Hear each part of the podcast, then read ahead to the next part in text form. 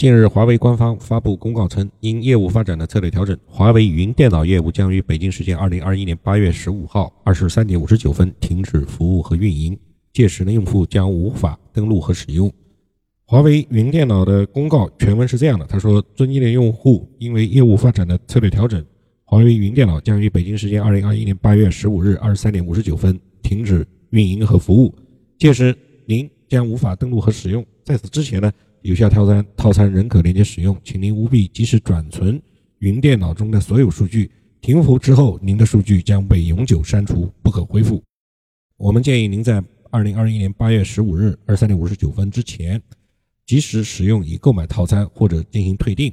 若停服之前没有及时退订，将在二零二一年八月十五日二十三点五十九分，针对于订单购买时间在一年内的套餐，为您统一安排自动的退订。具体的到账时间以您原支付渠道规定为准，请您及时查询。对此停服给您带来的不便，我们深表歉意，感谢你的陪伴和支持。任何疑问，请致电 APP 的客服咨询进行处理。这是华为的公告原文。实际上，稍早之前，华为云电脑的 APP 就已经在华为应用市场上下架了。华为云电脑在二零一八年发布。简单的说，什么是云电脑呢？就是登录华为云电脑的 APP，你的手机，华为手机啊，平板将能变成一台 Windows 的电脑使用。使用云主机的 Windows 系统运行 PC 程序，完成安卓系统无法处理的任务。用户注册并选购相应的套餐之后，即可连到云端部署完毕的服务器上的电脑。比如说，经济型套餐提供的是双核的 4GB 的内存、两兆的带宽、50GB 的系统盘、10GB 的数据盘空间，运行的是 Win 十操作系统。对于华为为什么停止云电脑这个业务，网上有很多说法，大致可分为三类。第一种说法说，它这个云计算的成本太高，过于烧钱。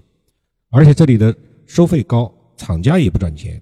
个人电脑、智能手机之所以能够快速的普及，主要是因为它的成本不断的迭代，随着技术的迭代不断的下降。但是云电脑却做不到这一点，集中算力并没有带来成本的下降，而增加了通信成本等个人电脑本来没有的问题，使得它的成本很高。